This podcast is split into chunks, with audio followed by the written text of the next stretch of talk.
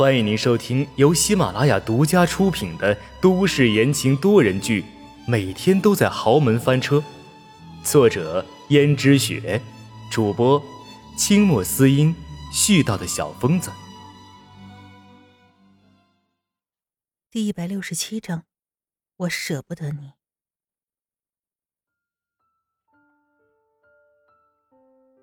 江玉轩说：“我就是想说嘛。”你一定要好好保重自己，我要离开了。轩轩的：“啊，这么快就要走吗？我舍不得你。”说完，轩轩主动抱住了江逸轩。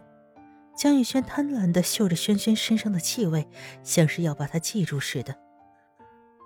我也很舍不得你，但是我们要是再这样下去，等一下被我妈发现的话，那可就得不偿失了。我不想因此有任何的伤害，你懂吗？我知道了，逸轩，我一定会好好保护我们的孩子的，不会让他受伤害的，你放心吧。没事儿，我相信你会好好保护我们的孩子的。你今天把我吓坏了，你知道吗？但是我的轩轩有进步了，竟然保护住我们的孩子了。那当然，因为是我们的孩子嘛。你没听见过一句话叫“女子本弱”。为母则刚吗？自从做了母亲，为了他，我做什么都可以。真是辛苦了，萱萱，你放心吧，这辈子我只爱你一个人。刚才你也看到了，她就是我名义上的妻子，上次你见过的。但是我不爱她，我一点都不爱。不是说她不够好，而是在我心里你才是最好的，所以我才会这么放不下你。我见过她，她叫温思思。对吗？不管他叫什么，我对你的心都像以前一样。不过她长得还真是漂亮，虽然我知道这样对她而言很不公平，但是我也想牢牢抓住我的爱情。我不想放开你，但是我心里又觉得对不起她。这个时候，轩轩自己都没有察觉到，他已经有对温思思动手的打算了。只不过他心里还有些矛盾，毕竟再怎么说，温思思曾经帮助过他，而且再怎么说，江逸轩名义上也是她的丈夫。他这样说好听点是真爱，实际上就是一个小三儿的身份，很是不堪。但是他又不希望将来自己的孩子变成别人的，也不希望他和江逸轩的爱情结晶拱手让人。而这一次成功之后，轩轩虽然心里不免有些慌乱。但是却开始有了自信，那就是自己其实很聪明，手腕也很强。之前不是因为自己不够强，而是因为自己还没有过想要伤害其他人。但是现在他算是明白了，只有这样才能为自己争取，不然的话，他总有一天会失去孩子。今天这一仗他就打得很顺利，不是吗？但是他心里对于温思思有那么一丝的愧疚，虽然他话是这么说，但心里却是在试图说服自己：人不为己，天诛地灭。蒋逸轩根本不知道这些，他还当轩轩是从前那个单纯善良的女孩，所以只是安慰她：“没什么，你不欠他的。如果真要算欠他的，那也应该算是我的。”你也不想这样，不是吗？而且我早在结婚之前就跟他说过了，我们只是协议关系，没什么对不起的。果然，江玉轩这样一说，轩轩心里的愧疚并不那么深了，反而变得更加坦荡起来。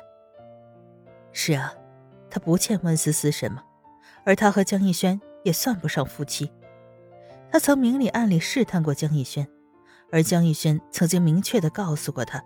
他跟温思思除了平日里做做样子之外，没有任何的亲密的肢体接触，也没有成为真正的夫妻。那么他们不算夫妻，而且本来一开始就说好的，那又有什么呢？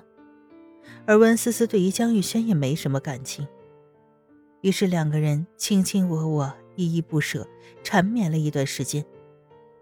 但是守在门外的温思思却不淡定了，说好只是一会儿呢。他们这样搞，他很难办。而他在门口把风，若是这件事情让江如雪知道的话，自己可是被他们两个给坑惨了。虽然他不想打扰他们的气氛，但是温思思也不得不出来打破。温思思闯了进来，在他面前的两个人不得不分开了，然后惊讶的看着他。温思思心里默念了一声罪过，说道：“，实在是不好意思。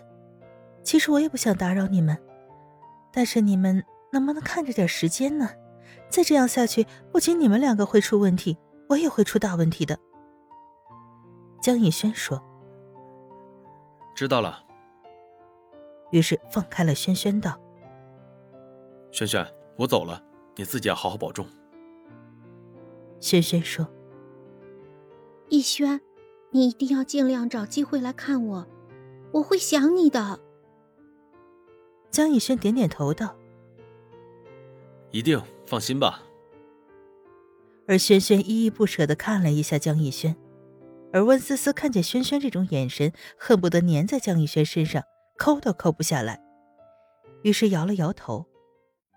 而这个时候，就在温思思准备转身离开的时候，轩轩突然说。温小姐，你跟我来一下。整个江家的人都叫她江少奶奶，而她却叫江小姐。很明显，轩轩不喜欢那个称呼。或许在他看来，江逸轩是他自己的吧。但温思思并不计较这个。于是温思思道：“轩轩小姐，你有什么事吗？”轩轩道：“哦。”谢谢你替我们周旋，如果不是你的话，我知道我也见不到逸轩这一面。没什么，希望你们下一次能够收敛一点。文思思觉得自己这样说已经够委婉了。要知道，他刚进来的时候，两个人差点都粘在一起了，搞得他都有点不好意思了。但是因为职责所在，他实在没有办法呀。不然谁想上演一场棒打鸳鸯的戏码呢？轩轩说：“这我知道，但是我觉得你总为我们周旋，你是不是会觉得很难受啊？如果你觉得不高兴了，我向你道歉。我和逸轩早就已经认识了，如果不是因为家人的阻挠的话，我们早就已经在一起了。”温思思愣了半秒，总算明白人家意思了。人家的意思就是问问自己是不是对江逸轩产生了那种感情。温思思顿时觉得无奈，要是他和江逸轩真的有那种感情，那自己刚才站在门口的行为又算怎么回事？